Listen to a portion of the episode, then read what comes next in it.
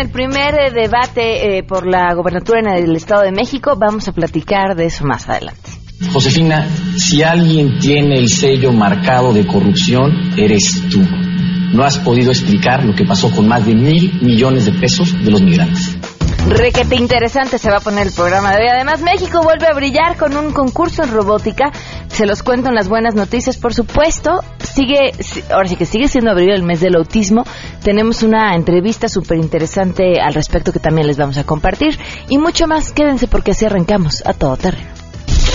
MBS Radio presenta a Pamela Cerdeira en A Todo Terreno, donde la noticia eres tú.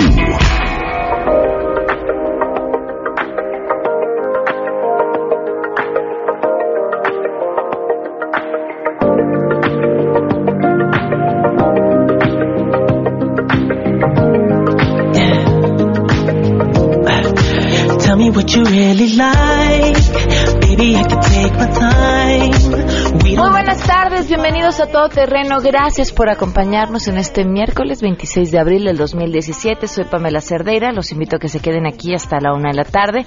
Saludos a Víctor Manuel Alamillo, que ya está al pendiente, a Gavino, Jacqueline Pedroso, muchísimas gracias. A Luis Ignacio González, gracias por escribirnos desde temprano. El día de mañana eh, cumplimos dos años. Estamos de festejo en este espacio. El día de mañana, dos años. Un año en este horario.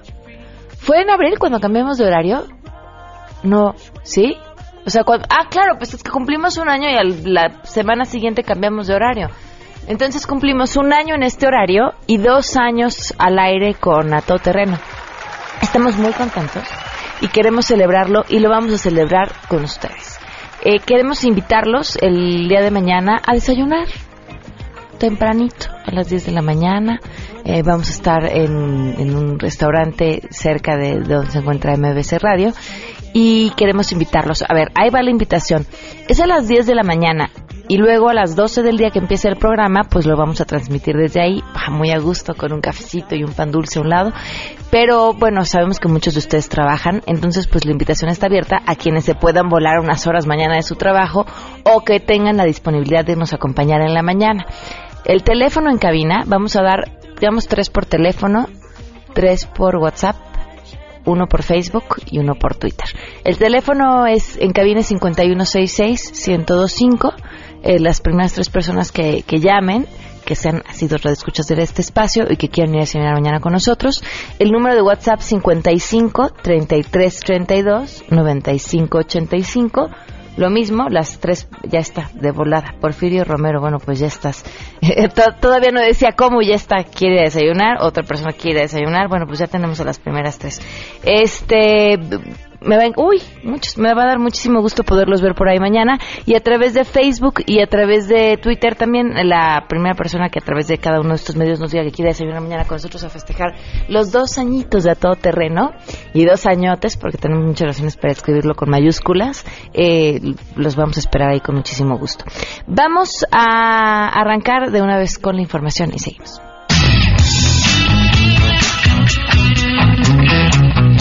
En la Cámara de Diputados finalmente se terminó el drama de los delfinarios. Los legisladores aprobaron después de dos intentos fallidos las reformas a la Ley General de Vida Silvestre propuestas por el Partido Verde para prohibir los delfinarios en el país y prohibir la exhibición de mamíferos marinos con fines comerciales y de entretenimiento. Este polémico tema fue avalado con 242 votos a favor y 190 en contra de las bancadas de oposición y va a ser enviado a los senadores de la República. Los opositores a esta medida refrendaron que esa normatividad no tiene como propósito proteger la vida animal, sino garantizar negocios y las banderas de campaña de un partido político, ya que en los hechos y en términos reales, dijeron ellos, no va a surtir efecto sino hasta dentro de 50 años o más. Para festejar el aval a su propuesta, el coordinador del Partido Verde, Jesús Esma, se paseó por el Salón de Sesiones de San Lázaro con un delfín de peluche en la mano, informó Angélica Melín. El Senado de la República avaló imponer una pena de seis meses y hasta cinco años de prisión a las personas que se involucren participen en peleas de perros. Con 74 votos a favor, el Pleno de la Cámara Alta dio luz verde a la minuta enviada desde San Lázaro, en la que se contempla una sanción penal para quien críe o entrene a un perro con el propósito de hacerlo participar en una pelea.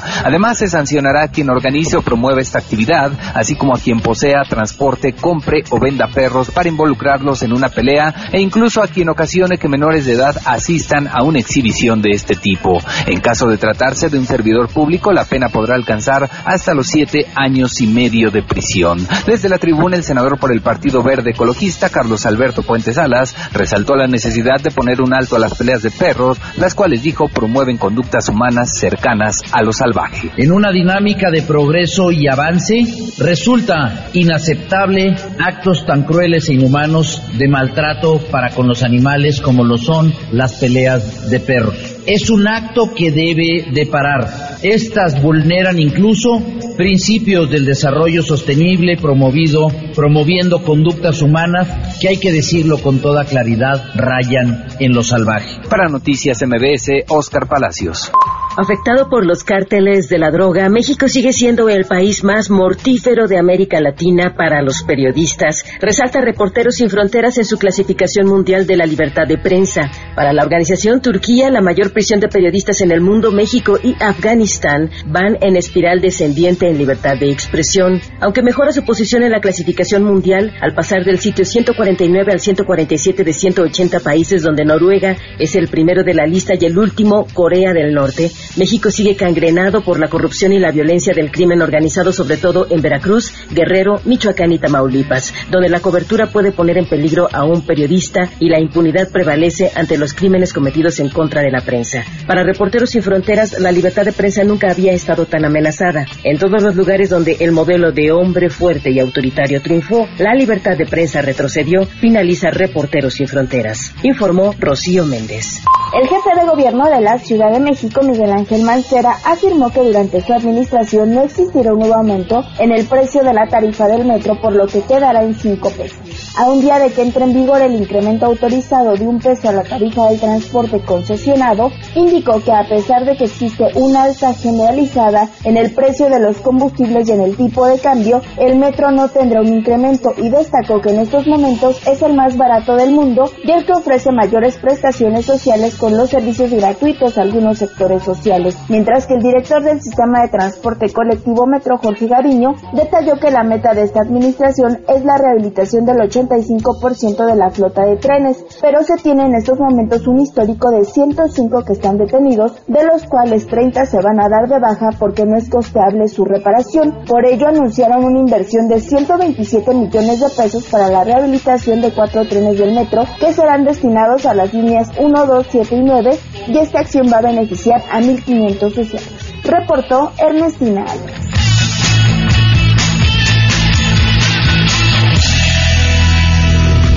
Dos del día con 12 minutos y tenemos buenas noticias. A ver, hay varias. Este, la primera no, no es tan reciente, pero a mí me pareció una sorpresa el día de ayer que me enteré y, se las comparto porque sé que mucha de la gente que nos escucha también les interesa estos deportes y les va a parecer una buena noticia. Se espera que haya por primera vez un triatlón en la Ciudad de México a finales de este año. Es una gran noticia, de verdad es una gran noticia y no solamente para los que esta disciplina nos encanta y nos apasiona. Eh, aparte, eh, deja una derrama económica súper importante en, las ciudades en las que hay este tipo de eventos. ¿Por qué? Porque no son muchos en el año, porque mucha gente de la República y de otros países eh, viaja a distintas ciudades para participar en este tipo de eventos deportivos y entonces saber y de que existe la posibilidad de que suceda en la Ciudad de México a finales del año es una estupenda noticia. Y todos se preguntarán, ¿Y en dónde vamos a nadar? La misma pregunta le hice el día de ayer a Horacio Vega. Me dijo, pronto lo sabremos. Eh, sí es una gran incógnita, porque si pensamos en los lugares disponibles para llevar a cabo una prueba de natación de 750 metros o kilómetro y medio en la Ciudad de México, híjole, pues me pareciera más prueba de valor que de natación, ¿no? Bueno, uno, luego ha nadado en lugares que de verdad dices, doy gracias, no de que me ahogué, sino de que no le di un traguito al agua en la que estaba nadando, porque si no, no hubiera salido con vida.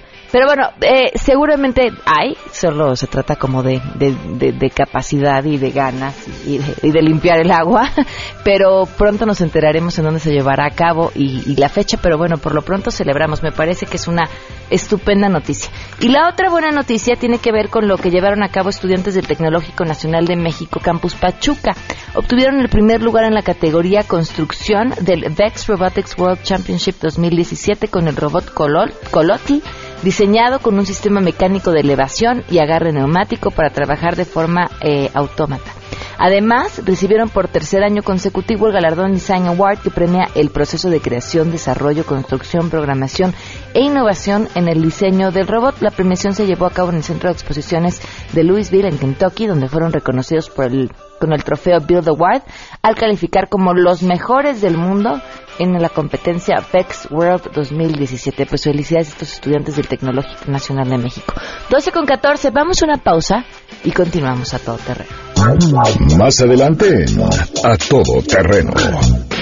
Vamos a platicar sobre lo que sucedió ayer en el debate. ¿Lo vieron? Me encantaría escuchar sus opiniones. Regresamos. Si te perdiste el programa A Todo Terreno con Pamela Cerdeira, lo puedes escuchar descargando nuestro podcast en www.noticiasmbs.com. Estamos de regreso. Síguenos en Twitter, arroba Pam Cerdeira, Todo Terreno, donde la noticia eres tú. Continuamos. Recomiéndanos un libro en A Todo Terreno.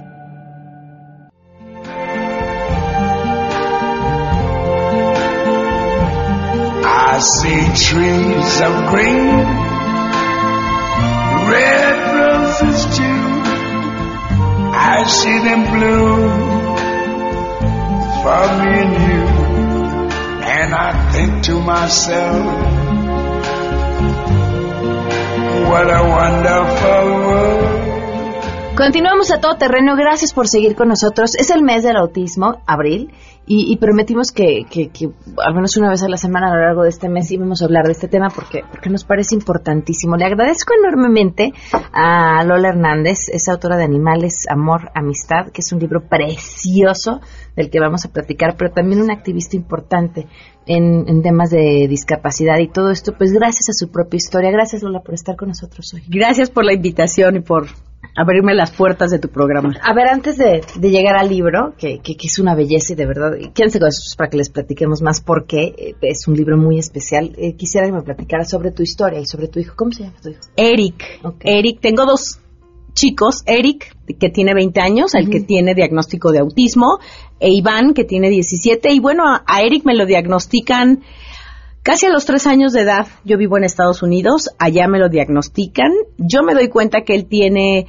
mm, varias cosas que no están funcionando bien en cuanto a comunicación, en cuanto a señalamiento, a responder a su nombre. Me doy cuenta de varias cosas a los 18 meses, voy con la pediatra, la pediatra me dice, señora, es usted muy aprensiva, es su primer hijo, no se preocupe, que ese es un gran tema en una conferencia que di en la Escuela de Pediatría en Chihuahua hablé con los pediatras porque ellos son el primer filtro y en efecto o te echan para atrás o te dan un pronóstico aterrador de tu hijo y pues a mí me echaron para atrás y me dijeron está muy chico. El caso es que bueno, esto se pospuso casi hasta los tres años de edad. Yo no sé si un año y medio de intervención temprana hubiera sido una gran diferencia hoy por hoy, pero me voy a quedar con la duda. Claro.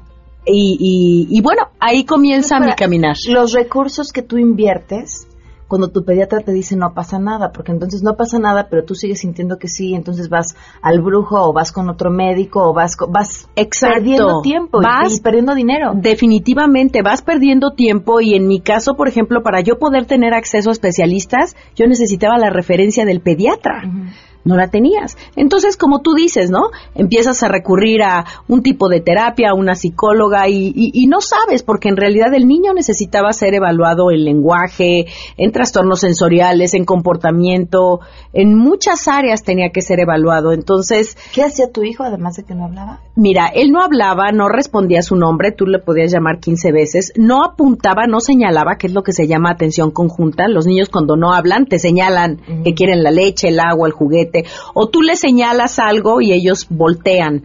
Entonces, esa atención conjunta es eso de tú y yo estamos mirando hacia un mismo objeto, ¿no?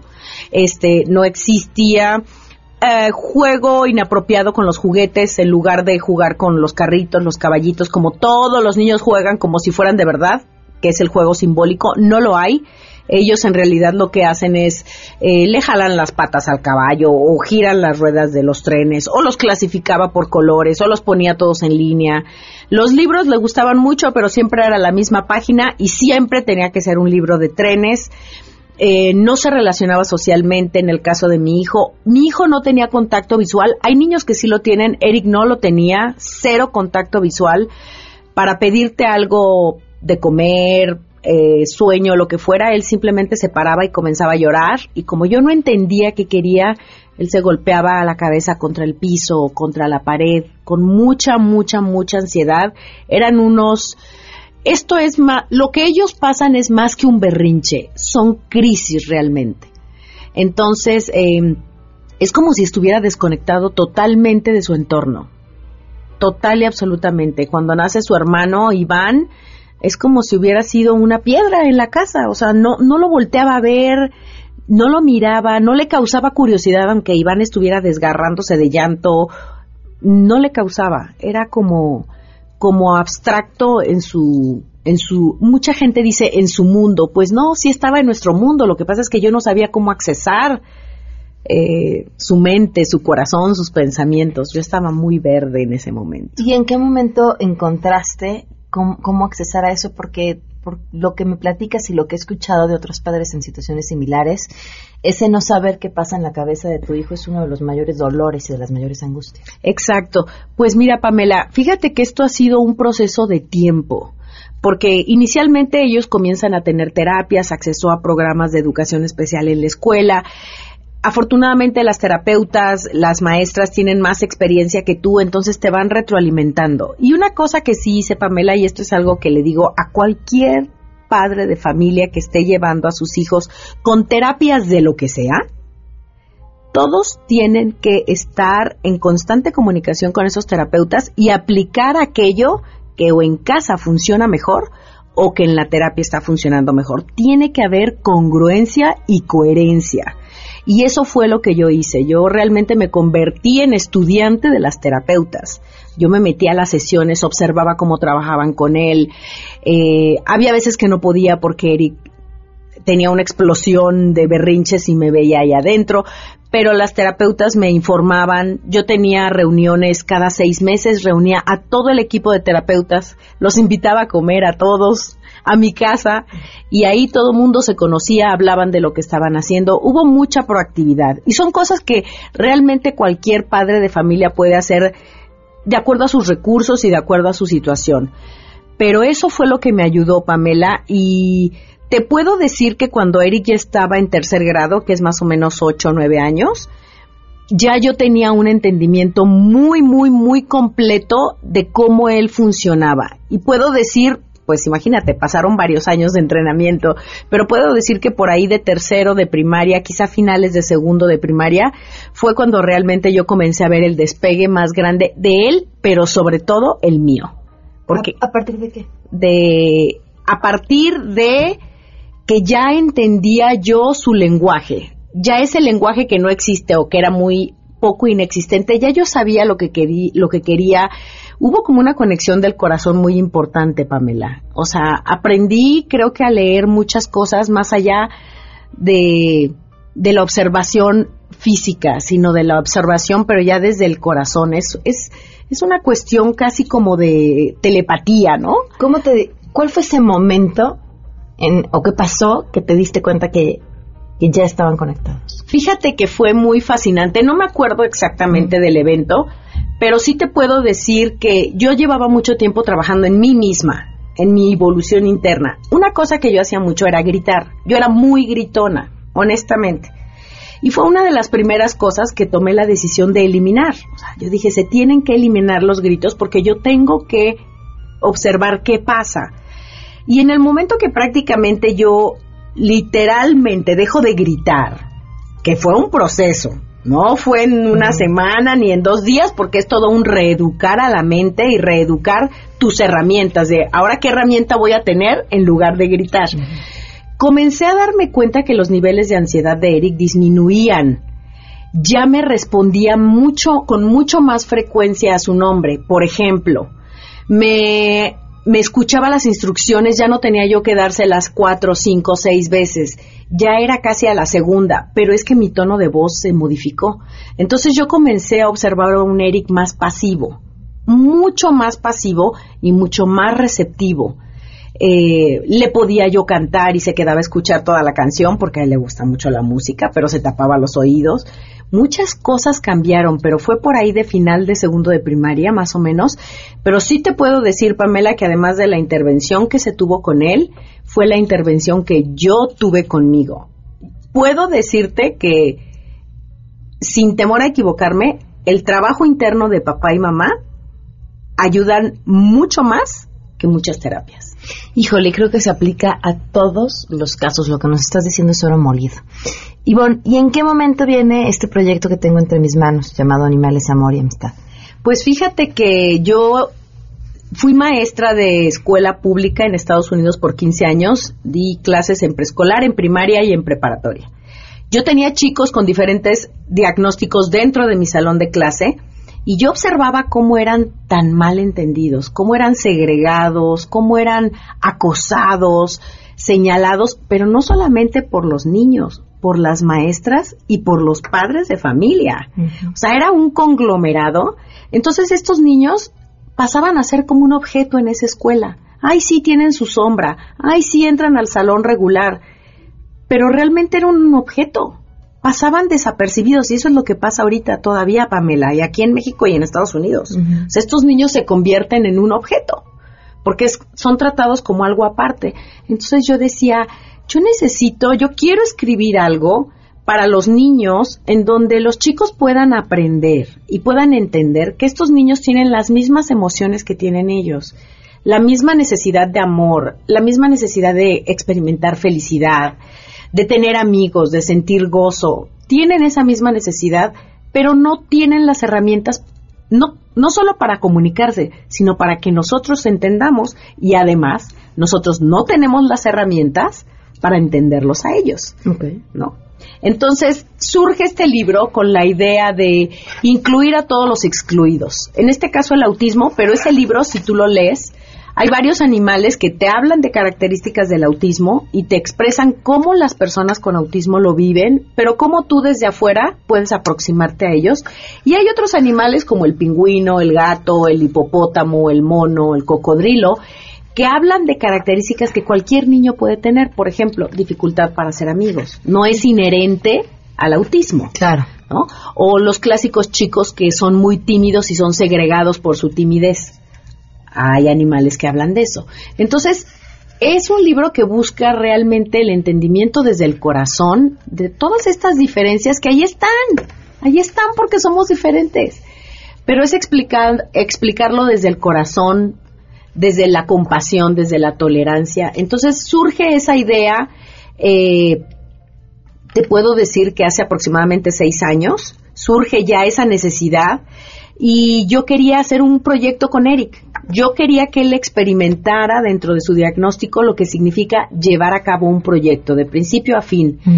A él le gustan mucho los animales, él comienza a dibujar animales y yo soy artista también. Entonces él me dibujaba su parte y yo hacía la mía.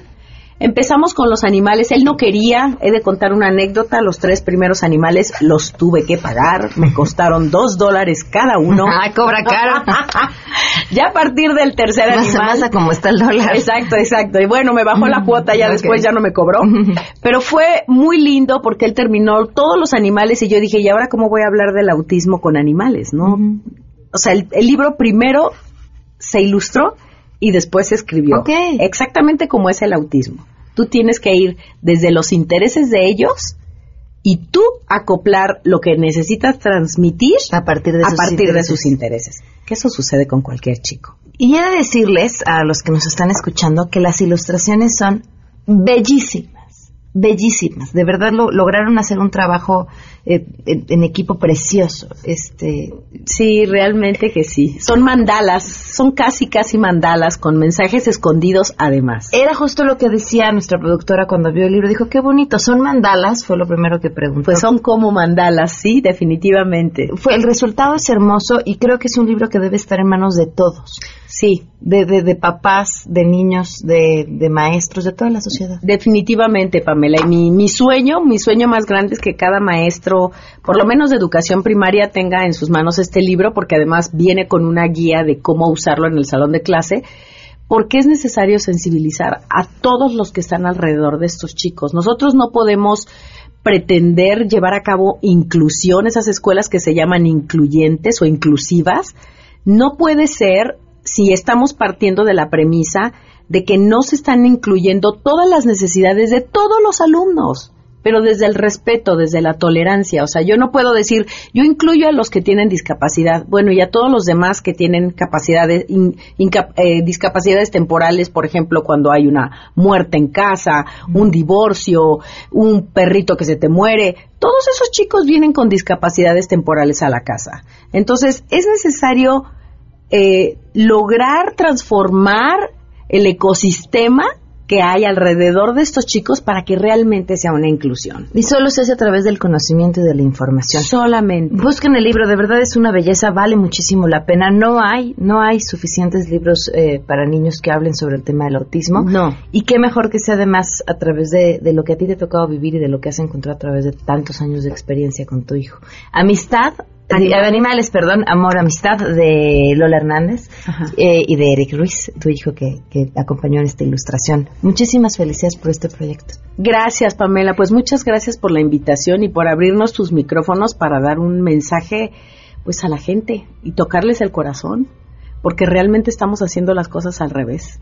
Lola, muchas gracias. Gracias a ti, Pamela. Vamos a una pausa continuamos. Pamela Cerdeira es a todo terreno. Síguenos en Twitter, arroba Pam Cerdeira. Regresamos. Pamela Cerdeira regresa con más en A Todo Terreno, donde la noticia eres tú. Marca el 5166125. Porque hay nueve maneras de ver el mundo. Llegó la hora de conocerte con el Enneagrama. A Todo Terreno. Dos al día con 39 minutos. Continuamos a todo terreno. Antes de saludar a Andrea Vargas y Adelaida Harrison, la News Van se encuentra en Avenida Suterm y calle Sección 33, la colonia Río de la Luz, en Ecatepec, en el Estado de México. Vamos a saludarlos. No les vamos a pedir su credencial de lector, que ahorita se han de andar a tope, ¿no? Para todos les han de pedir una copia de su credencial de lector. Nosotros no. Que vayan, saluden, digan que están escuchando a todo terreno en MBC Radio y ya con eso tenemos muchos regalos y sorpresas para ustedes. ¿Cómo están? Muy bien, muy bien, muy contentos de estar aquí nuevamente contigo. Bienvenida. Gracias. Toca hoy el turno De la, personalidad 3. Ok. O sea, de bueno, la más 3. bien a la vanidad, que es la personalidad 3, la que más la manifiesta. Ok. Sí, pero te queremos platicar y queremos platicar a tu auditorio un poquito sobre la personalidad para que la puedan unir, ¿ok? Entonces, bueno, estas personas son eficientes, competentes, carismáticas, seguras de sí mismos, les gusta tener éxito, admiración, prestigio, siempre están deprisa, logran todo, son adictos al trabajo, tienen metas definidas, de eso que si yo quiero ser así, o sea, ¿no? Eh, con tal de ser el primero a llegar a la meta, pueden volverse fríos e insensibles, de atropellar a otro, son prácticos, hábiles para hacer muchísimas cosas. Entonces, lo que vamos a ver es el punto ciego, que el punto ciego es lo que la persona no ve. Eso es lo interesante del enneagrama. Tú no ves esa, todo mundo la ve, menos la, la, la dueña del cuerpo. Ok. Ok. Entonces, Adelaida va a hablar de, De la vanidad. De la vanidad o el autoengaño. ¿Por ¿no? qué es la vanidad? Es, es, es justamente la característica del 3, como quiere brillar, quiere ser exitoso y que todo el mundo le aplauda. Cuando siente que no tiene algo que realmente valga o la gente no le está aplaudiendo, empieza a presumir. Y como que es esa creencia inconsciente de que si no valgo, si no me aplauden, entonces empiezo a presumir y mi- si mientras menos me aplaudan, más, Más presumo presumo. y obviamente más gordo caigo y no me doy cuenta que justamente estoy provocando la reacción contraria a lo que yo quisiera provocar. Y eh, también los, algunos autores la mencionan como el autoengaño, porque el 3 es buenísimo para detectar qué es lo que tú quieres, qué es lo que te gusta, te escaneo y me vendo de la manera que tú quieres comprarme. O sea que sí, son buenísimos vendedores, por Exactamente, no. Entonces me, me autoengaño lo que está diciendo Adelaida y me presento como otra persona, pero lo peor es que me la creo. Y entonces ya no sé quién soy. Entonces puedo ser la mejor anfitriona, como la mejor locutora, como la mejor eh, Mamá. psicóloga, la mejor mamá. Y este, pero ninguna de esas es real. Son puras máscaras. Y todo mundo tenemos la vanidad, porque decía, "Ay, yo no soy. Los que nos están escuchando, ay, no, yo para nada. No, todo mundo tenemos esa vanidad, que, que nos ponemos máscaras y la idea es que seas tú, que seas lo más auténtico y que te des cuenta cuándo usas la máscara y cuándo no. Pero estos números tres la usan diario, o sea, y dicen, es que soy este... Soy tan feliz cuidando margaritas, por ejemplo, ¿no? O, o mis y a lo mejor alu- mi alucinas el, el jardín, pero tú estás convencido de que estás encantado, porque ni siquiera te cuestionas si te gustan o no las cosas. Lo haces porque a alguien más le gustó, a tu mamá, a tu papá, a tu marido, a tu jefe, y te vuelves otra persona. Pero tanto que te ninguneas y te desconectas de ti mismo. Entonces, y eso lo hacemos todos, porque la personalidad al final del día es eso, es algo que no es real y andamos vendiendo algo que no somos. Y fíjate, y para, y para hacer esto que está diciendo Adelaida, lo primero que quito son los sentimientos, porque el corazón te dice realmente qué sientes, qué no. Entonces, para no sentir que si tengo que correr a- a- del equipo a mi mejor amiga, mejor el corazón lo guardo en un cajón y digo, no vas para afuera porque tú eres la más lenta. Y no y tenemos que ganar, lo Fíjate. siento. Y ahí es donde yo lastimo a, muchísimas a muchísimas personas sin darme cuenta. Pero ahí me estoy autoengañando por ser la líder, por ser la guau, guau, guau, con tal de que me aplaudan y me admiren y este dejo de ser yo. Que eso es lo, lo Me contaba ayer un cuate que cuando empezó a trabajar consiguió chamba en una empresa y le dijeron, tráete un amigo a trabajar contigo. Y dice, y estaba mi novia y otra persona.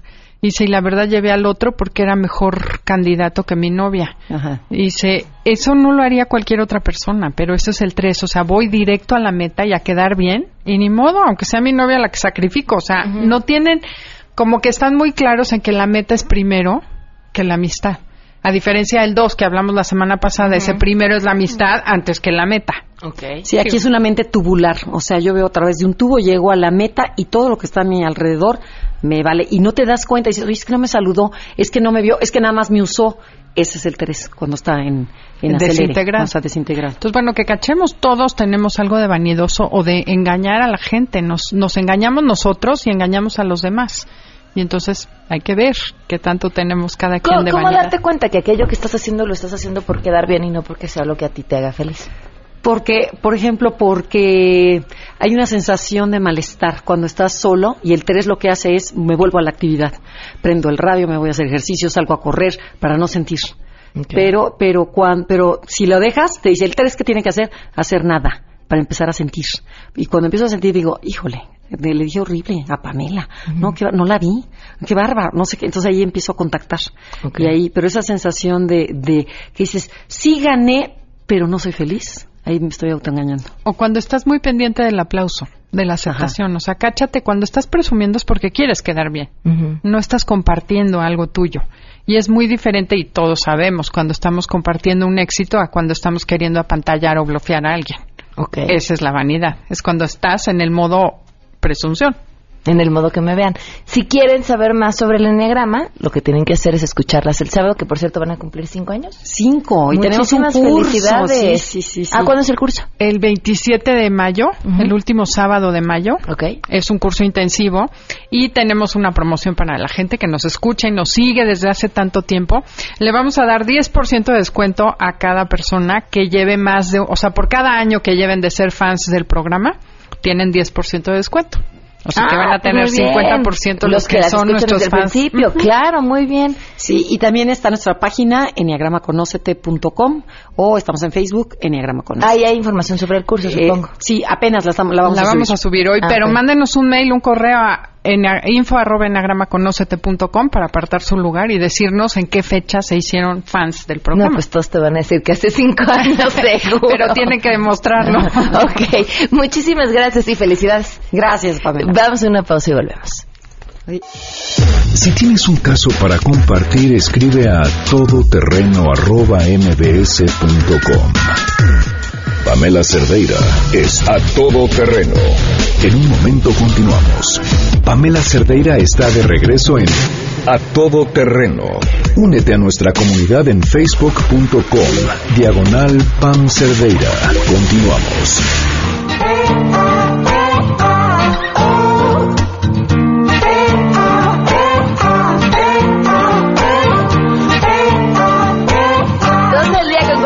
Minutos, continuamos a todo terreno. Está con nosotros Alejandro del Bosque, director comercial de Canales Medios y Depósitos de Scotiabank. Gracias por estar con nosotros, Alejandro. Gracias, Pamela. Contento de estar aquí contigo. A ver, pues a todos les depositan la quincena. Uno normalmente es una decisión que ni toma, ¿no? Generalmente tu empleador decide dónde te deposita, llenas los papeles y ya eres parte de un banco que ni siquiera preguntaste. Pero resulta que si hay diferencia si estás con un banco u otro en, en el que recibas tu, tu, nómina, ¿qué es lo que ustedes ofrecen? Sí, sí, totalmente de acuerdo contigo. La verdad es que todos pensamos que la, la, la, nómina es nada más la cuenta en donde nos depositan, pero tiene muchos otros beneficios, no es nada más, no es nada más eso.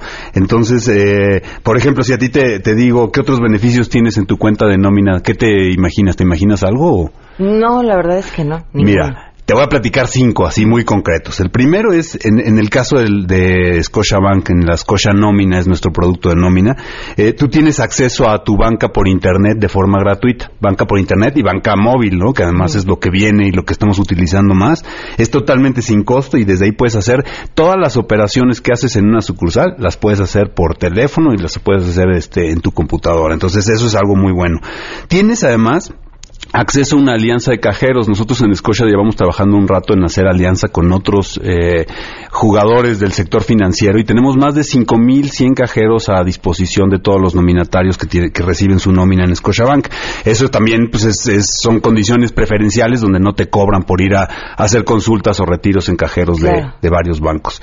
Eh, tienes, por ejemplo, acceso a promociones en, en, en, términos de inversiones. Ahorita que nos van a pagar la, la mayoría de los que somos eh, asalariados nos van a pagar la participación de utilidades, el reparto de utilidades, tienes una condición preferencial por ser nominatario, es una tasa preferencial, entonces eso tienes acceso. Eh, y tienes, nada más al pagar con tu tarjeta de débito, tienes acceso a descuentos en miles de establecimientos, este, y no tienes que hacer nada, nada más pagar con tu tarjeta de débito, ya lo ibas a hacer de todas maneras y tienes acceso a esos, a esos descuentos.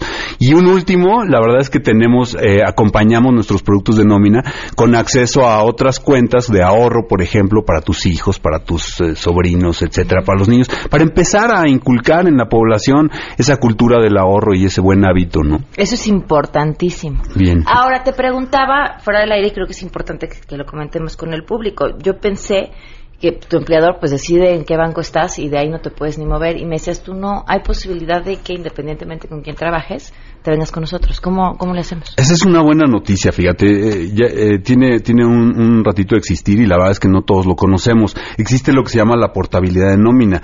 Y, y eso es así como cuando cambias tu línea telefónica que conservas tu número pues es, es, uh -huh. es, en este caso no conservas tu número pero tú te puedes tú puedes pedir que te depositen en el banco en el que tú quieras.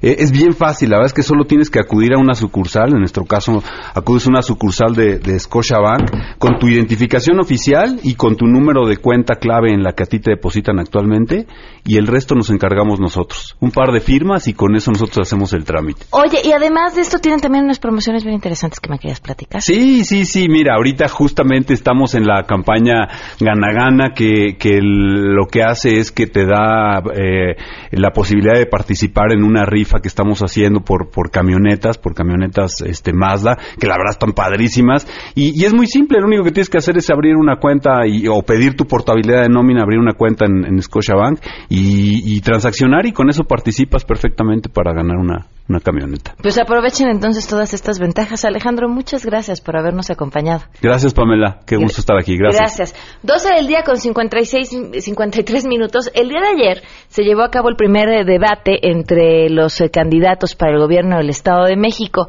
ay, no sé si interesante sea la palabra para nombrarlo, eh, eh, poco comprometido me pareció eh, en los argumentos, en la forma de responder a las acusaciones, o más bien de no responder a las acusaciones, y, y hasta las mismas acusaciones que se hacen entre los candidatos.